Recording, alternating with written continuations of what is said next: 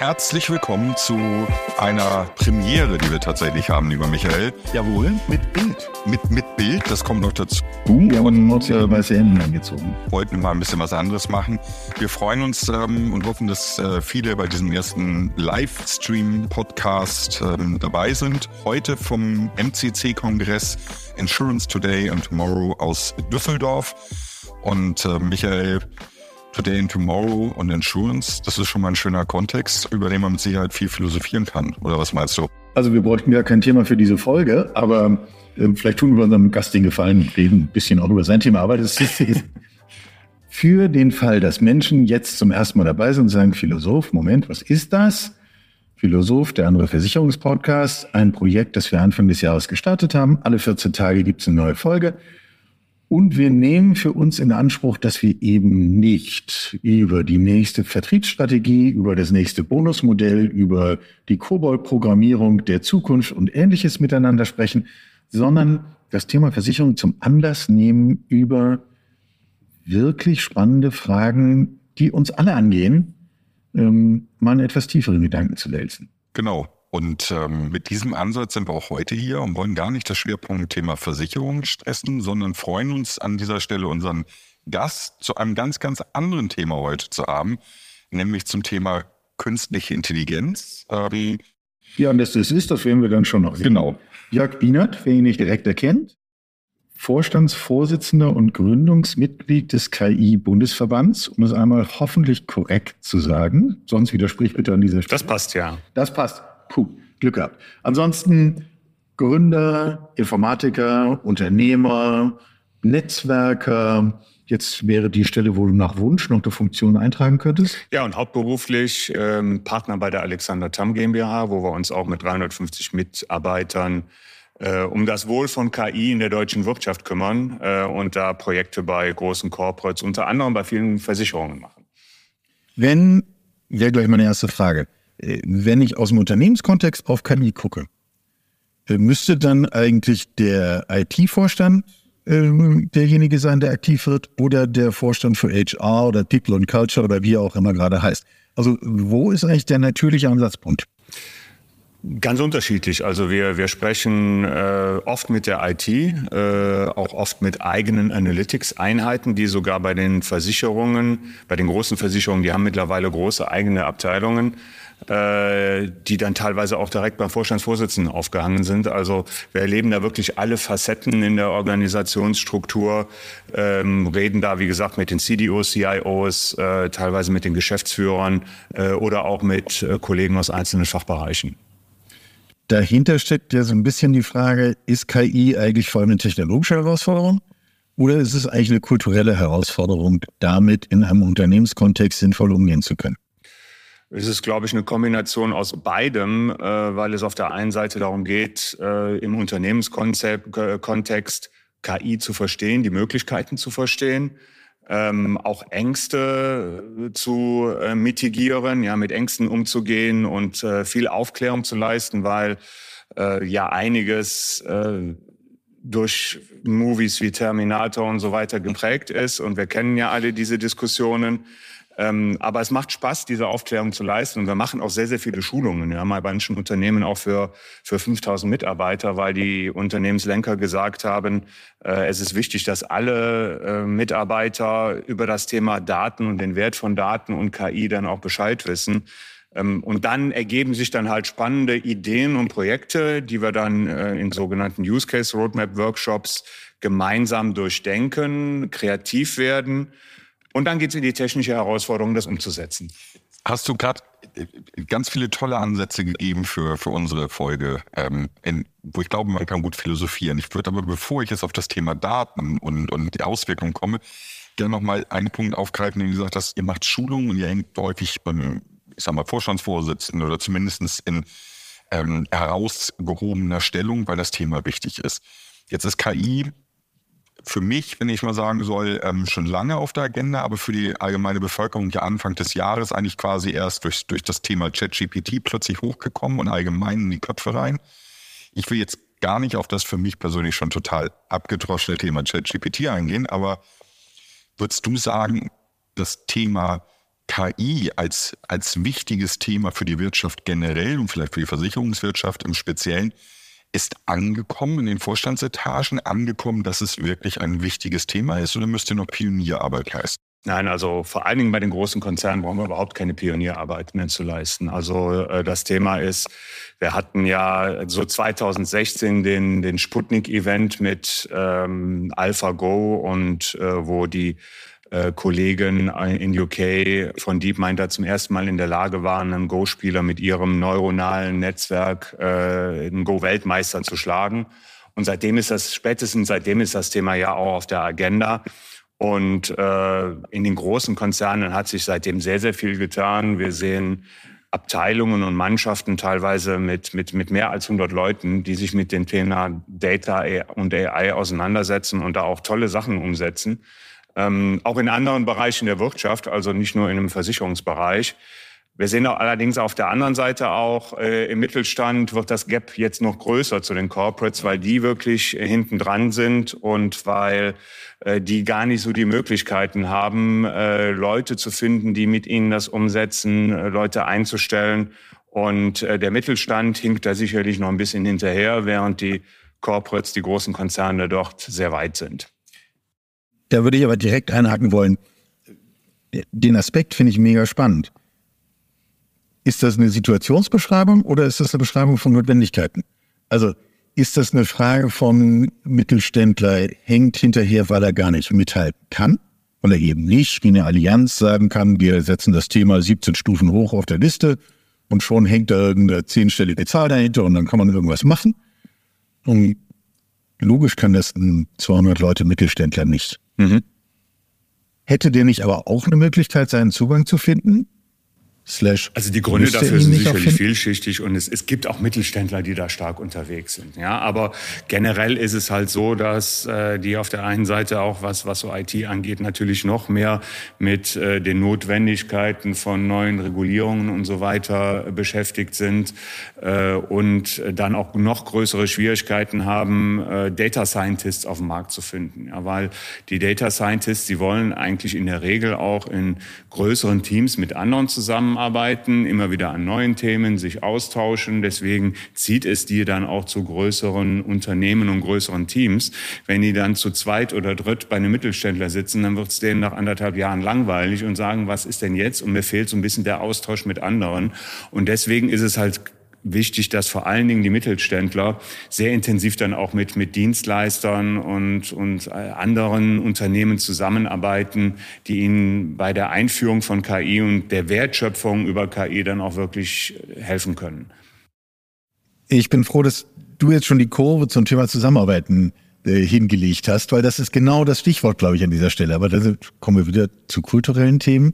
Klassisch macht jeder seins und äh, stellt seine Fachleute ein, macht seine Planung, macht seine IT, macht irgendwas. Wir können jetzt ja aber dem Mittelstand oder auch dem kleineren Unternehmen, ich selber für ein ganz kleines Unternehmen, ja nicht sagen, ja, ja Pech gehabt, ihr seid halt zu klein, wird halt nichts, werdet ihr halt abgehängt. Das wäre ja keine sinnvolle Antwort. Also ist die Antwort Kooperation? Auf jeden Fall. Also das ist äh, einerseits das, was wir im Verband ja auch äh, als Zielsetzung haben. Wir haben den Verband vor fünf Jahren gegründet äh, mit dem Ziel, KI in Deutschland nach vorne zu bringen. 2018 stand es halt noch nicht so auf der Agenda, wie es jetzt auf der Agenda steht, äh, weder bei der Politik noch bei den Unternehmen. Das fing da gerade erst alles an.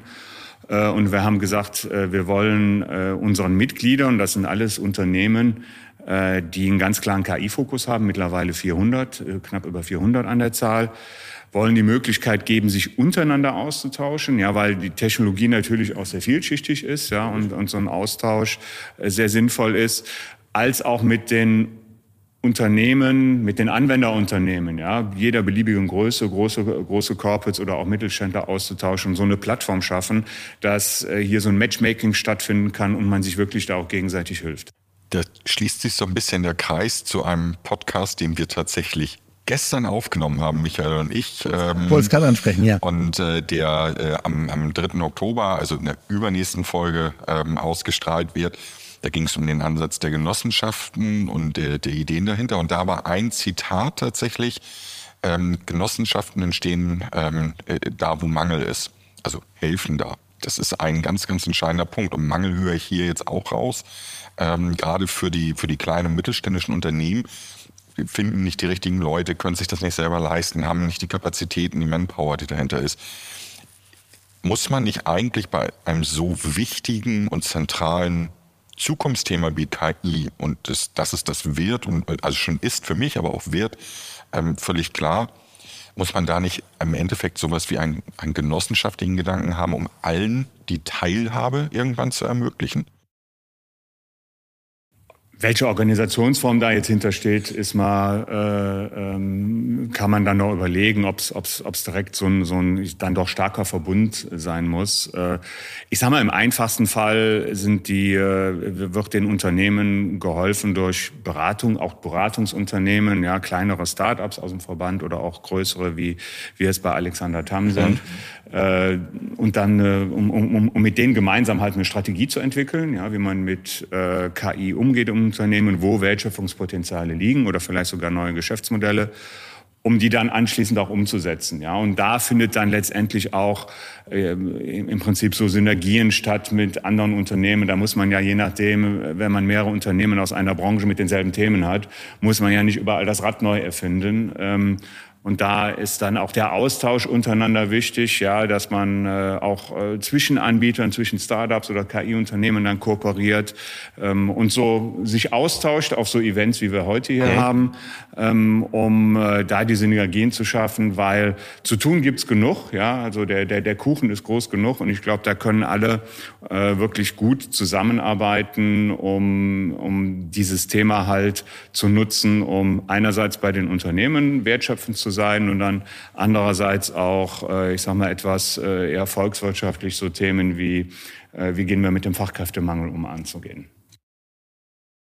Jetzt ist Austauschen großartig. Tun wir drei ja hier auch.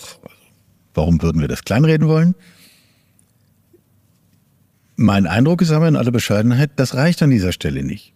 Nur sich austauschen, schön und gut eigentlich müssten wir doch erhebliche Schritte gehen in Richtung einer tatsächlichen Kooperation. Lösungen gemeinsam entwickeln. Durchaus auch Lösungen mit Unternehmen völlig anderer Größe, was eine kulturelle Anforderung ist. Startup mit Konzern, das muss erstmal irgendwie miteinander ins Gespräch gebracht werden. Aber genauso auch mit Unternehmen anderer Branche, völlig andere Selbstverständlichkeiten, bis hin zu, finde ich spannend, äh, durchaus Kooperation mit dem Wettbewerb. Weil am Schluss muss ich nicht alles neu erfinden. Ähm, sind wir von unserer Haltung her, von unseren Selbstverständlichkeiten her, von dem, was Menschen anstreben, sind wir da so weit, dass wir tatsächlich diesen Weg gehen können? Ich glaube schon. Also wir erleben ja Kooperationen auch in, in, in anderen Bereichen, generell in der IT, ja, wenn es um, um große Ausschreibungen geht, äh, kooperieren ja dann auch Wettbewerber mit, Punkt, miteinander ja. ja. und sagen sich, komm, der Kuchen ist groß genug, lass mal was gemeinsam machen. Ähm, ich glaube, es ist, ist gut, da so ein, so ein ausgeglichenen Level von äh, ähm, Kooperation und Wettbewerb zu haben, so eine Co-Opetition.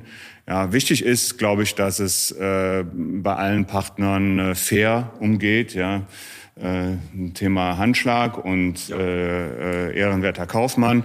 Ich glaube, das, das hilft, diese, so eine Einstellung hilft dabei, ja, dass man durchaus sich in die Augen guckt und sagt, lassen wir hier an, dem, an der Stelle vielleicht mal zusammenarbeiten. Da sind wir wieder Wettbewerber, aber wir spielen alle fair, äh, wir, wir, wir machen keine faulen Tricks und wir wollen eigentlich immer in so eine Win-Win-Situation rein. Ich glaube, wenn, wenn jeder das, äh, der, wenn jeder der Player das beherzigt, dann, dann kann man da auch ganz groß was bewegen glaube ich auch. Ähm, jetzt haben wir das Thema Kooperation, Zusammenarbeit jetzt ziemlich gestresst. Am Anfang aber auch noch ein zweites Thema, wo ich gesagt habe, da komme ich auf jeden Fall drauf zurück. Und ich würde mit deinem Einverständnis, Michael, jetzt darauf zurückkommen. Bitte. Das ist nämlich das große Thema Daten.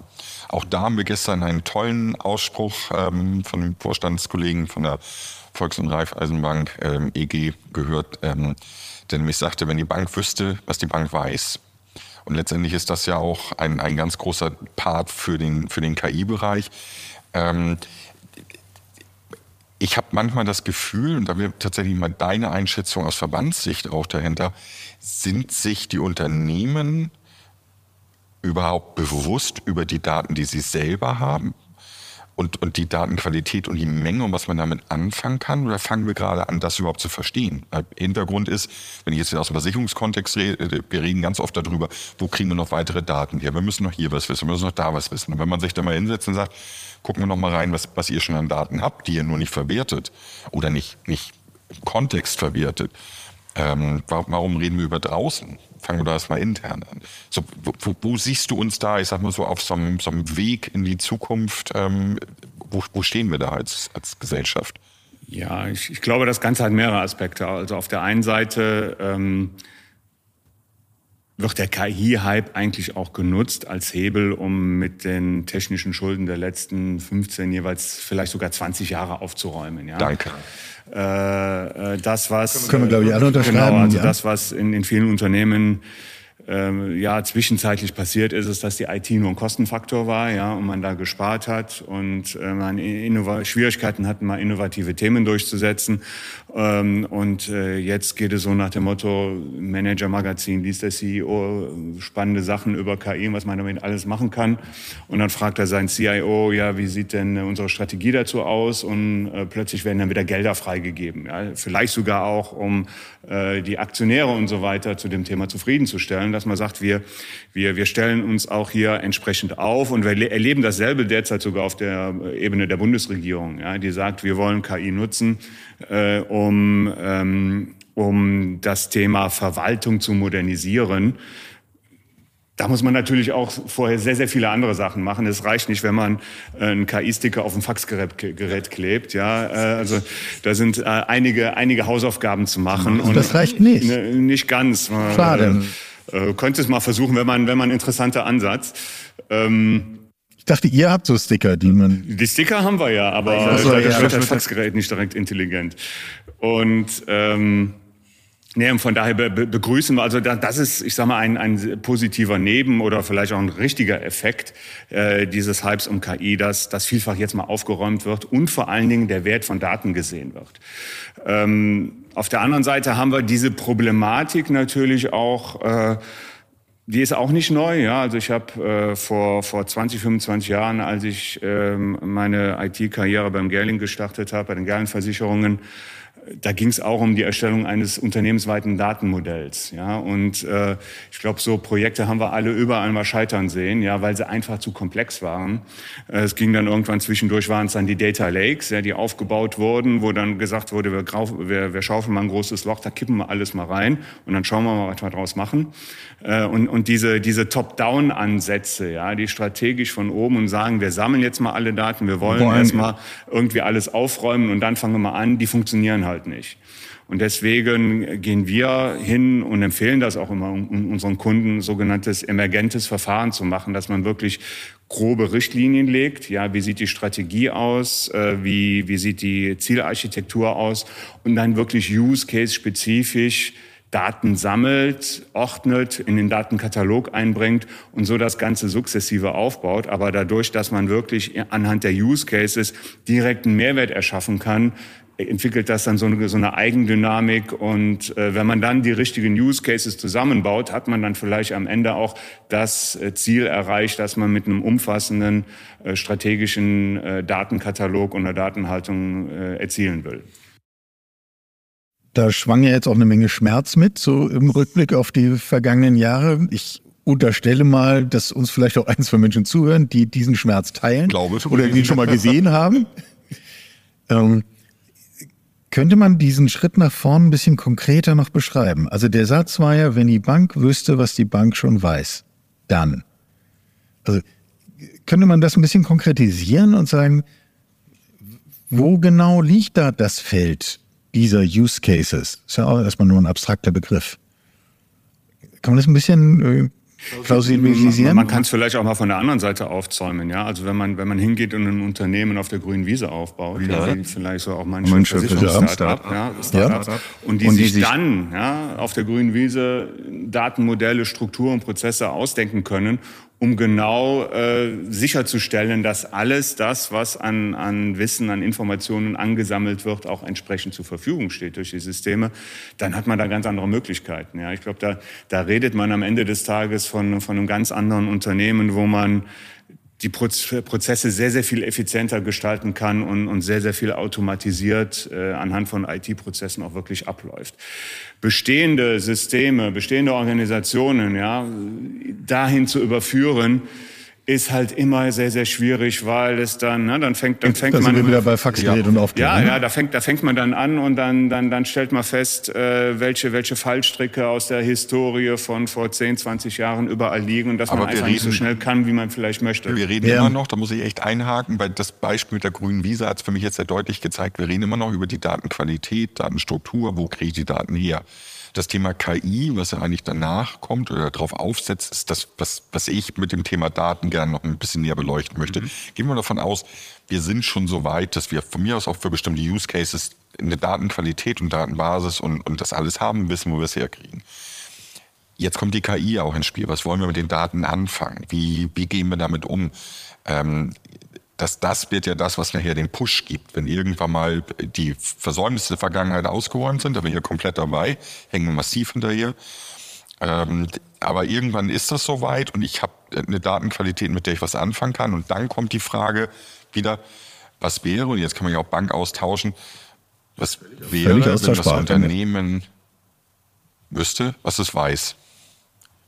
Dann, was, was ist denn die Zukunftsvision KI-basiert? Gehen wir mal davon aus, du hast das optimale Datenpaket. Du kommst an alle Unternehmensdaten ran und wir reden mal von der Bank, von einem Versicherungsunternehmen und den Daten, die dahinter stehen.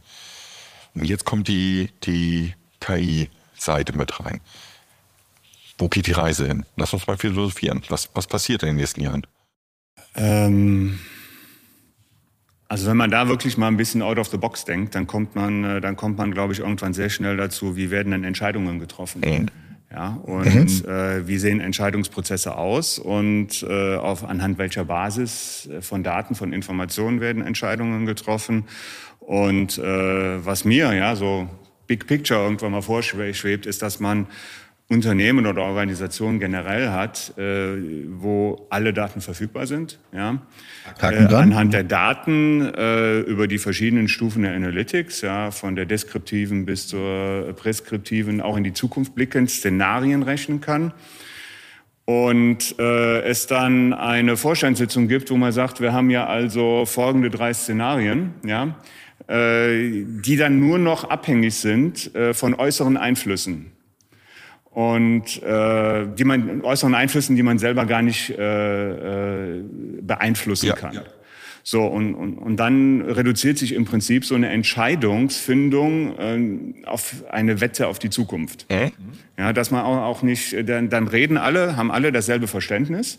Ja, und äh, von, von dem Ist-Zustand, von möglichen zukünftigen Soll-Zuständen. Und dann muss man nur sagen, ja, irgendwie die, der Klimawandel wird folgende Auswirkungen haben und oder nicht. Und dann muss man darauf, darauf wetten. Und so würde der ganze Entscheidungsprozess, glaube ich, sehr viel fokussierter ablaufen, beziehungsweise viele Entscheidungen, viele komplexen Entscheidungsprozesse in Unternehmen Organisationen vereinfacht werden, weil sehr viel diskutiert wird auf Basis von unterschiedlichen Interpretationen der Ist-Situation, der internen Strukturen, die man eigentlich, äh, äh, wo man eigentlich ein gemeinsames Verständnis für entwickeln müsste. weil du es gerade gesagt hast mit Klima und ähm, das heißt doch am Ende, KI in, im Big Picture für die Zukunft macht eigentlich bedeutende strukturelle Themen, die eigentlich im Moment noch zu komplex sind, um sie wirklich mit, mit den richtigen Vorhersagen auf, dem, auf der Basis dessen, was theoretisch KI-seitig möglich wäre, wenn ich alle Daten habe, hochzurechnen, sichtbar zu machen.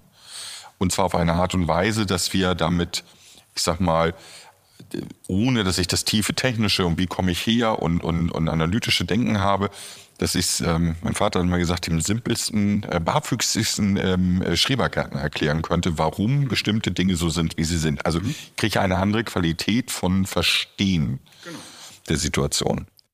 Ja, ich kann mir eine ganz andere Komplexität erschließen. Und das hat aber natürlich für die Organisation erhebliche Auswirkungen. Wenn wir wieder auf die grüne Wiese gehen, dann besetze ich viele Positionen gar nicht, weil ich sie gar nicht brauche. Und eine Frage von Unternehmenssteuerung und Führung hat im Wesentlichen zu tun, A, mit Qualitätssicherung, also dass diese Prozesse, die dahin führen, die du dort beschrieben hast, auch Hand und Fuß haben. Und zum Zweiten eine gemeinsame Interpretation auf die Zukunft. Viel mehr Führung ist da nicht. Genau, weil, weil also ich, ich möchte nicht, es wäre mal eine interessante Untersuchung zu machen, wenn es sie nicht schon irgendwo gibt, zu, zu schauen, wie viel, äh, wie viel Prozent der Aufwände für eine Entscheidungsfindung äh, intern genutzt ja. wird, wie viel Aufwand intern genutzt wird, nur weil kein gemeinsames Verständnis von der ist-Situation der Interpretation der Daten oder ne, auch vor allen Dingen, wenn für Daten fehlen, äh, äh, wo dann hin und her diskutiert wird, äh, ich sehe so rum, ich sehe es andersrum und wenn man die Daten hätte, äh, dann hätten, dann, dann würden sich solche Diskussionen gar nicht äh, ergeben, sondern erübrigen. Wir, wir, haben beide Sachen auf der Zunge liegen. also meine, ist, meine Frage ist ganz schlicht. Äh, du hast jetzt dieses Bild skizziert. Also sie klingt schlicht, ich gebe es zu. Ähm, wie weit ist das weg? Da ist wieder das Thema grüne Wiese. Ja? Also ich glaube, wenn man wenn man es auf der grünen Wiese macht, dann kann man sowas aufsetzen. Dann geht das heute. Im Prinzip ja. Also technisch technisch kann man zumindest in diese in diese Vision arbeiten. Das war die Aussage, die ich haben wollte. Ja. Technisch sind wir ein also ich, und das bedeutet doch aber, wenn ich eben nicht auf der grünen Wiese bin, sondern auf der asphaltierten, weil das ist schon mein Firmenparkplatz und da steht auch mein Gebäude und die ganze Struktur und die, das mittlere Management und was da alles dazugehört, dann muss ich mir heute klar machen, morgen kann einer auf der grünen Wiese in meinem Feld genau das tun. Und es wird ihn nichts davon abhalten, weil technisch geht das. Definitiv. Und das ist, das ist ja die, das haben wir ja an, an vielen Stellen schon überlegt, äh, er, erlebt, ja. Also mit, mit, mit, mit, mit einem iPhone und äh, Nokia und mit das Kodak genau und so weiter. Effekt. Ja. Das ist genau also dieses Effekt. Innovators Dilemma, wo er ja teilweise, die, die Diskussion ist jetzt ein bisschen abgeflaut, äh, was man teilweise ja Google schon vor, vorgeworfen hat, ja, dass, dass die an ihrem hochoptimierten Geschäftsmodell, äh, nämlich über die Suchmaschine Anzeigen zu verkaufen, das so optimiert haben, so lange festgehalten haben, dass die Alternativen, ja, die vielleicht besser sind, siehe ein, ein Chatbot halt einfach nicht so konsequent weiterentwickelt haben wie jemand äh, wie OpenAI, der auf der grünen Wiese damit angefangen haben. Also das sehen wir sehr häufig und das ist, glaube ich, was, wo sich auch gerade jetzt im, im, im Rahmen dieser Durchdringung der in aller Industrien durch KI jedes Unternehmen Gedanken drüber machen müsste. Ja, wo, wo, wo sitzt mein Disruptor und wie kann ich verhindern, äh, äh, dass, dass ich das nächste BlackBerry oder Nokia bin? Jetzt spiele ich einmal, Michael, völlig untypisch, du kennst mich. Ähm, ich spiele jetzt mal den kurz. Ähm, äh, Entscheider, wie ich ihn in den letzten Jahren bei diesen Themen kennengelernt habe, in vielen Fällen. Ja, ja, die Preußen schießen nicht so schnell. Wir haben in Deutschland ja die Regulatorik und den Datenschutz, der spricht dem entgegen, das überhaupt alles so zu tun, wie ihr es gerade beschrieben habt. Ich sage vorweg, ich teile diese Ansicht nicht, weil ich glaube, die ist sehr vorgeschoben. Wie ist aber deine Sicht darauf? Also haben wir in Deutschland wirklich im Gegensatz zum Rest von Europa, was ja häufig so gesagt wird, und auch Rest der Welt, einfach nur aufgrund unserer Regulatorik und unserer Datenschutzbestimmungen Dinge, die da so massiv entgegensprechen, das nicht einfach zu tun? Oder machen wir uns da nicht selber was vor? Ich glaube, es ist, also die Regulatorik und Datenschutzbestimmungen, die kann man ja auch auf der grünen Wiese in vollautomatisierten Systemen abbilden. Ja, ich glaube, es ist so ein bisschen, so ein bisschen das Beharrungsvermögen auf der einen Seite, auf der Anbieterseite. Ja, so nach dem Motto, haben wir immer schon so gemacht, ja, wird auch weiter so gehen und wir gucken dann erstmal immer so in, in drei oder fünf Jahresplänen in die Zukunft. Und zum Zweiten auch das Beharrungsvermögen äh, auf der, auf der Seite der Kunden, ja, die, äh, äh, ich sag mal, bei den, bei den Online-Tarifen, die es, die es gibt, die alle viel günstiger sind, wenn, wenn wir alle mündige Kunden hätten, die gelernt haben, sich ihr eigenes Bild zu machen und an, anhand von Fakten zu entscheiden, dann hätten es wahrscheinlich Makler und Vertriebsorganisationen schwer. Ja, aber es menschelt dann halt noch, ja, und diesen menschlichen Faktor, den kann man bei der ganzen, ganzen Entwicklung, glaube ich, auch nicht außen vor lassen. Viele wollen halt ihren persönlichen Berater äh, und, und, und, und wollen, wollen nicht in diese Prozesse so integriert werden. Und das ist ein Thema, was man sicherlich bei der ganzen technologischen Entwicklung halt auch noch nicht unberücksichtigt lassen kann. Das finde ich sehr spannend. Ich muss leider da einhaken, Michael. Ich sehe, du hast bitte. auch was, aber ich habe heute Vormittag tatsächlich hier beim MCC genau diese Diskussion geführt. Ähm, da kam nämlich die, die, die Sache auf, warum ist es eigentlich so, dass wenn der, der ähm, Deutsche losgeht und kauft sich ein neues Handy, dann hat er vorher 20 Testberichte durchgelesen, hat sich selber schlau gemacht, ist dreimal auf Internetseiten an Vergleichssachen gegangen. Wenn ich ein neues Auto kaufen will, dann bin ich bei zig Anbietern gewesen, habe selber, ich mache meine Hausaufgaben, ich gehe proaktiv raus, ich tue es. Wenn ich aber über das Thema Altersvorsorge, Altersarmut, wo gehe ich eigentlich mal hin? Nur mal als ein Beispiel, da gibt es natürlich tausend andere Beispiele, denke, dann gebe ich mich plötzlich ähm, hin und mache auf der, auf der Treppe ähm, eine Unterschrift, weil Karl-Heinz von nebenan kommt und sagt, mach mal richtig, aber ich kümmere mich überhaupt nicht drum. Ja. Obwohl zweiteres, wahrscheinlich unbestritten, ich hoffe, das läuft zu, ähm, völlig außer Frage, dass das viel, viel wichtigere und, und lebensandauernde Thema ist. Das werden wir als, auch finanziell, auch finanziell relevant. Äh, werden wir durch KI natürlich nicht, nicht lösen können, aber ähm, auch da wie, wie, wie kriegt man diesen, diesen, ich sag mal, Gedanken der besseren Beratung, die am Ende dahinter steht, effizienteren Beratung mit richtigen Ausführungen aller Daten. Wie, wie schafft man das, das zukünftig zu transportieren? Äh, ich weiß, das ist jetzt nicht das Schwerpunktthema KI, aber es greift da halt mit rein. Ja, das ist etwas, was ähm, also ich glaube, die, die, die spannende Fragestellung oder Herausforderung wird sein, einerseits die technischen Möglichkeiten ja, für einen rationalen Entscheidungsprozess äh, zu kombinieren mit, mit äh, der Emotionalität. Ja, die dann die Kunden immer noch haben wollen, die dann auch immer unterschiedlich ist. Ja, also du hast eben das Thema Auto angesprochen, ja, wo der Deutsche, äh, äh ich weiß nicht, wie viele Stunden vor dem Konfigurator äh, verbringt und ähm, äh, um, um sich da sein Optimum auszuwählen. Äh, in Amerika, ich habe mich immer gewundert, warum es da diese, diese an den Ausfallstraßen der, der Städte immer so ein, ähm, ein Autohaus neben dem anderen gibt, ja, weil die überlegen sich samstags morgens, ich hätte jetzt mal Bock auf, neuen, auf ein neues Auto, fahren zu ihrem nächsten Händler und sagen, was hast du denn da? Auch das ist schön, machen wir. Genau, also, ja. also auch eine, eigentlich aus, aus, aus deutscher Sicht, ja, die wir unsere Konfiguratoren gewöhnt sind, vollkommen irrationale, komplett emotionale Wie Entscheidungen. Wie kann man nur? Ja. und, und äh, ähm, es, es, wird, es wird sicherlich spannend werden, äh, wie man das kombiniert, äh, wie man vielleicht auch unterschiedliche Zielgruppen damit anspricht, was das für Auswirkungen hat, wie die Gesellschaft auch lernt, mit solchen Sachen umzugehen, äh, was sich da verändern wird, siehe Social Media und so weiter. Also da ist eine, eine sehr große Dynamik drin, die man, glaube ich, gar nicht so 100 Prozent in die Zukunft projizieren oder vorhersagen kann, die man aber, glaube ich, immer sehr eng beobachten sollte. Ja, würde ich gerne mal nachhaken, weil ich habe das ja häufiger mit Zukunftsprognosen zu tun und äh, lese seit Jahren, dass unmittelbar vor uns steht, dass Algorithmen, irgendwie intelligente Algorithmen in der Lage sind, mit uns so zu interagieren, dass es im Grunde besser, angenehmer, persönlicher, individueller, menschlicher ist, mit dem Chatbot zu interagieren, als an der Hotline anzurufen und irgendjemand am Telefon zu haben, der auch nicht so genau weiß, was jetzt zu meinem Problem zu sagen ist. Und ich würde ja persönlich noch einen draufsetzen und sagen, ich warte eigentlich auf diesen Tag, weil mich solche Kommunikationssituationen wirklich nerven. Aber er scheint nicht näher zu kommen, oder?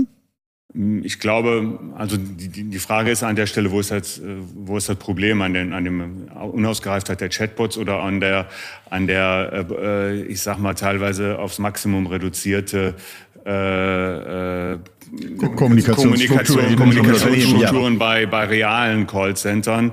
Ich sag mal, wenn man mal bei Apple oder solchen Unternehmen angerufen hat, weiß man, dass es auch anders geht, ja, auch äh, mit, mit derzeitigen Mitteln. Ich glaube, mit dem, was ChatGPT jetzt bietet und welche Türen da aufgestoßen wo, wurden, da werden wir auch sehr viel intelligentere, automatisierte Interaktionssysteme haben, äh, die dann letztendlich auch, auch zu einer Zufriedenheitssteigerung des Kunden führen können. Ja, gerade in so einer Interaktion, äh, wenn Sie bei einer Hotline anrufen und dann äh, ich meine, die wollen ja kein, in der Regel keinen Plausch erhalten, sondern die wollen ihr Problem gelöst kriegen, ja, und genau. das so, so schnell und genau. komfortabel wie möglich. Und ob da jetzt ein, ein, ein, ein Mensch sitzt, äh, der eh keine Zeit hat zu plauschen, ja, oder oder ein automatisches System ist dann dann eigentlich egal.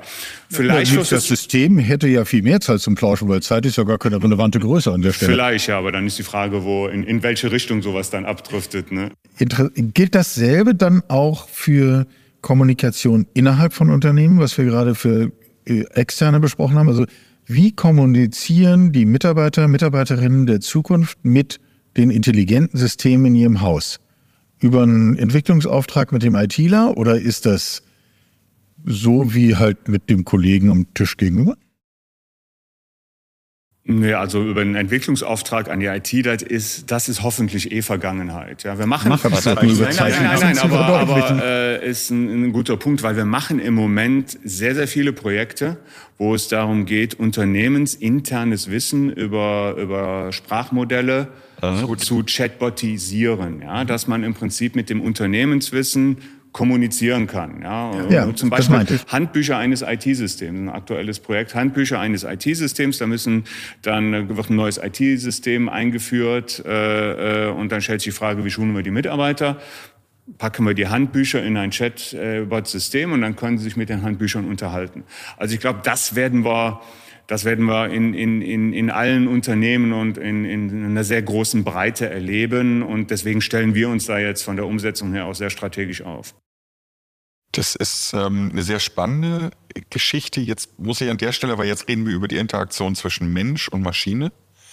Ähm, und dann muss ich nochmal, ich habe es dir vorher gesagt, es brennt mir unter den Fingern. musst jetzt ich die muss Kurve die nehmen. Kurve nehmen und sagen, was ist mit meinem persönlichen Recht auf Vergessen in der Zukunft bei KI-Systemen?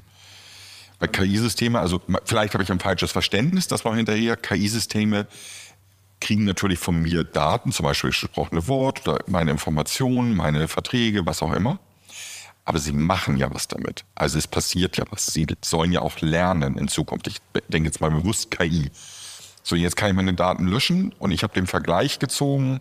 Ähm, ich schreibe Daten auf ein Blatt Papier, gebe die rüber, du siehst die, du hast die gelesen und sagst, super, ich zerstöre das Papier, das ist das Datenlöschen für mich, aber du hast die trotzdem noch in deinem Kopf und kannst damit was anfangen. Also wie, wie gehen wir mit solchen Themen um? Sind das überhaupt noch Themen oder müssen wir da ein anderes Verständnis für entwickeln, wie wir mit unseren, unseren äh, Daten in Zukunft als Gesellschaft ja auch umgehen, als, als Unternehmen? Das war ja auch ein großes Thema schon in, der, in, in den letzten Jahren, gerade in Bezug auf die Suchmaschinen Google Ja, und so ja. weiter. Ja, und ich habe ja im Prinzip auch im Moment das Recht, obwohl man sehr, sehr wenig darüber hört, dass es wirklich umgesetzt wird, zu sagen, also ich möchte meinen Namen von folgenden Webseiten getilgt sehen äh, und möchte auch nicht mehr in der Suchmaschine auftauchen.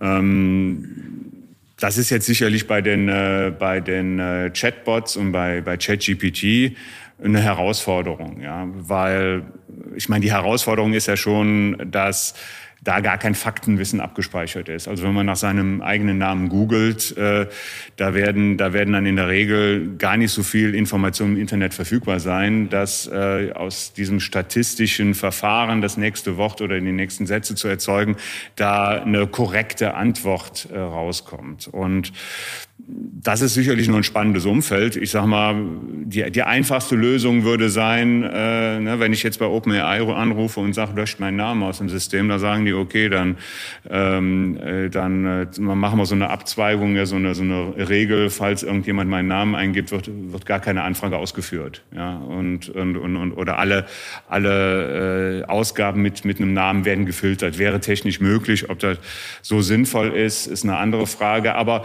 aber damit müssen sich, und soweit ich weiß, und beschäftigen sich diese Anbieter auch mit, äh, wie die dieses Recht auf Vergessen dann auch bei den großen Sprachmodellen einsetzen. Aber um das nochmal ein bisschen zu stressen, wäre nicht eigentlich die logischere Konsequenz und bessere Antwort, weil wir werden ja nicht drum hinkommen, in den nächsten zehn Jahren viel mehr KI-basierte Systeme generell zu haben. Ähm, unser, ich sag mal bewusst, unseren Umgang mit dem, mit den Daten ähm, zu machen. Also ich kann ja KI-Systeme auch darauf trainieren, dass bestimmte Sachen nicht damit gemacht werden dürfen, die negative Auswirkungen haben. Ist ja die Frage, wie ich das KI-System trainiere. Aber ähm, die, also Hintergrund ist tatsächlich, haben wir, und das zähle ich mir jetzt mal dazu, alte weiße Männer, die schon in die Jahre gekommen sind, vielleicht einfach auch eine, eine andere Vorstellung davon, wie, wie Datensicherheit, äh, persönliche Daten zukünftig ähm, behandelt sind und haben andere, ich sehe jetzt meinen ähm, äh, 15-Jährigen, der äh, sehr genau weiß, was er mit seinen Daten macht, aber viel mehr bereit ist, sie an bestimmten Stellen rauszugeben, wo ich früher gesagt hätte, nee, aber er sieht einen persönlichen Vorteil und nutzt das einfach. Also findet da auch vielleicht ein, ein Umdenken statt an der Stelle. Ähm, ich, ich glaube, also das hat auch mehrere Aspekte. Ne? So, zum Beispiel die, dieses Missverhältnis zwischen der Datenschutzdiskussion, wir müssen die Bürger schützen, äh, und dann geben sie ihre Daten auf, auf äh, Facebook oder sonstigen Portalen freiwillig alle, äh, stellen sie zur Verfügung ich glaube, es ist, man, man, sollte da eine gesunde Mischung haben zwischen Regulierung auf der einen Seite und vor allen Dingen Ausbildung äh, auf allen Ebenen auf der anderen Seite. Ja, es bringt nichts, wenn wir, wenn wir versäumen, äh, die Menschen zu mündigen Bürgern auch hinsichtlich solcher neuen Technologien zu machen, dass sie selber solche Sachen einschätzen können, ja, und dann für sich entscheiden, was, äh, was bin ich bereit abzugeben, ja, was, und aber unter dem Wissen, was die Konsequenzen sind. Ähm, und, und, und das versäumen wir und versuchen stattdessen immer mehr Regeln äh, aufzuerlegen, damit wir die Bürger vor sich selber schützen.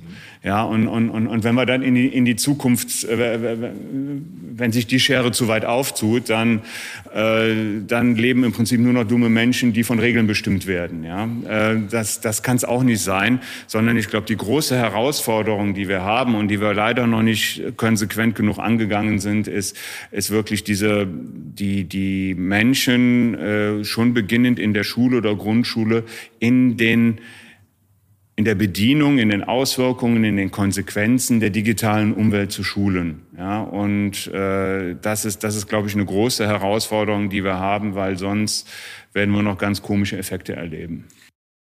Gleichzeitig macht das ja nur Sinn, wenn wir es begleiten durch Transparenz auf Seiten derer, die intelligente Systeme bereitstellen, entwickeln, betreuen etc. Und sonst nützt mir mein schönstes Wissen nichts, wenn ich da keinen, einen, da sozusagen die Wirkung nicht abschätzen kann. Ähm, und meine, wir müssen ein bisschen auf die Uhr schauen, auch meine letzte Frage zielt jetzt gar nicht so sehr auf die Frage, was muss ich da verbieten und was nicht, sondern mehr so auf das Mindset, was euch begegnet. Du hast gesagt, 400 Unternehmen sind im KI-Bundesverband organisiert. Würdest du einschätzen, dass, dass man diese mit Fragen von Verantwortung, Transparenz etc. eher zum Jagen tragen muss? Oder dass sie eigentlich selber Akteure sind, die sagen, das Ganze macht eigentlich nur Sinn, wenn wir hier unserer Rolle gerecht werden und das auch entsprechend bauen und treiben? Also, gib uns mal so eine Einschätzung von dem Bild, was und gar nicht wertend gemeint, sondern einfach zum Ja, also ich glaube, ich glaube, äh, also ich kenne kein Mitglied oder keine Player bei unserem Verband, die sich dieser Thematik nicht bewusst sind und sich darüber Gedanken machen. Und äh, wir haben eigentlich äh, genau aus diesem Grund schon sehr, sehr früh ein eigenes Gütesiegel, ja, KI Made in Germany eingeführt, äh, jetzt ohne große Audits und Überprüfungen, sondern einfach als Selbstverpflichtung der Unternehmen, die gewissen qualitativ, qualitativen und, und ethischen Standards halt äh, sich verpflichtet fühlen sollten. Und das ist auch sehr gut angenommen worden, war eine, war eine sehr gute Diskussion. Und ähm, natürlich weiß, wissen wir auch nicht, was hier und da passiert. Aber, aber äh, wir legen da vom Verband her und von den meisten oder fast allen Mitgliedsunternehmen da sehr, sehr großen Wert drauf. Äh, und das ist, äh, war auch von Anfang an Teil unserer DNA. Dann, auch du hast gesagt, die letzte Frage noch Zeit, aber die allerletzte Frage, wie es beim Sport immer so schön mhm. heißt, die allerletzte Übung. Du hast gerade gesagt, das Gütesiegel, KI Made in Germany. Mich würde als allerletztes wirklich noch interessieren, fühlt ihr euch vom Verband genügend gesehen, supported und ist der Standort KI, Standort Deutschland aus deiner Sicht ein, ein Vorreiter oder nur punktuell Mitläufer oder hinken wir sogar vielleicht ein bisschen hinterher hinter anderen Standorten weltweit. Wie viel Zeit, Wie viel Zeit haben wir noch? ich muss mich jetzt kurz fassen, ja. Ja, ähm, ja also äh, in Bezug auf KI und, und, und, und der, der Wissenschaft und Forschung haben wir eine lange Historie in Deutschland. Da sind wir eigentlich gut aufgestellt mit dem DFKI als äh, ältestes und, und äh, auch größtes, äh, wirklich auf KI fokussiertes Forschungsinstitut mit vielen Universitäten, auch namhaften Professoren.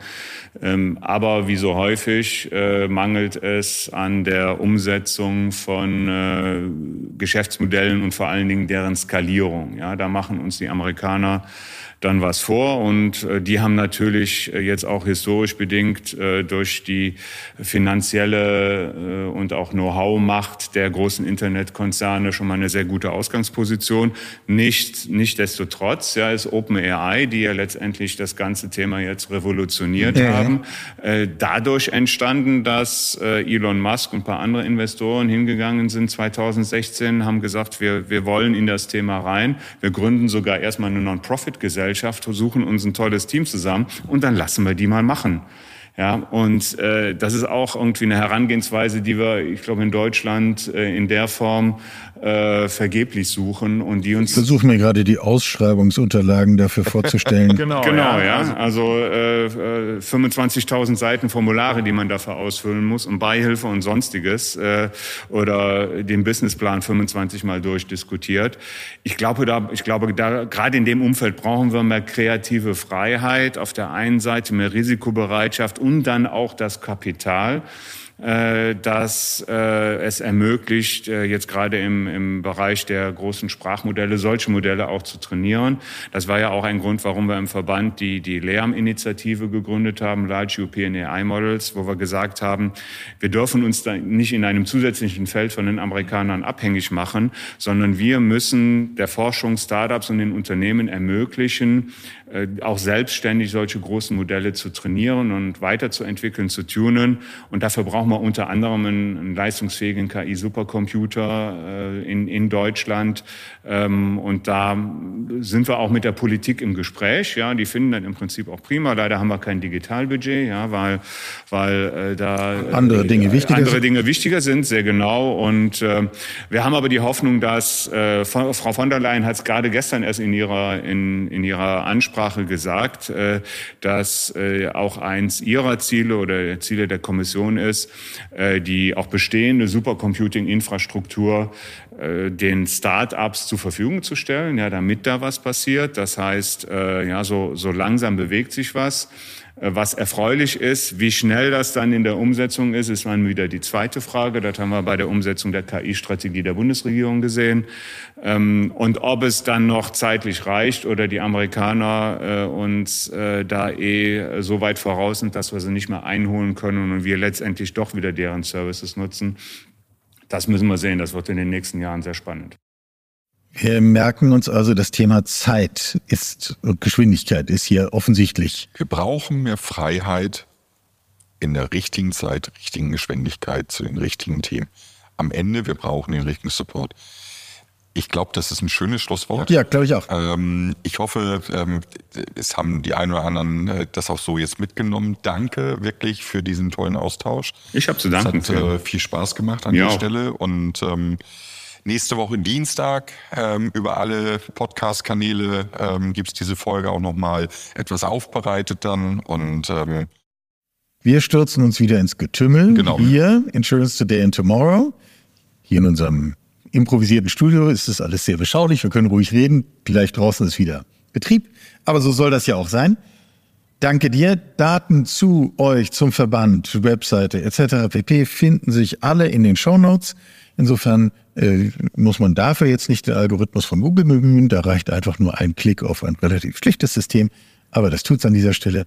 So viel für heute. Philosoph, der andere Versicherungspodcast mit Bild, live und dann hinterher doch als normaler Podcast. Danke, Jan. Vielen Dank. Ich habe zu danken. Sehr nett.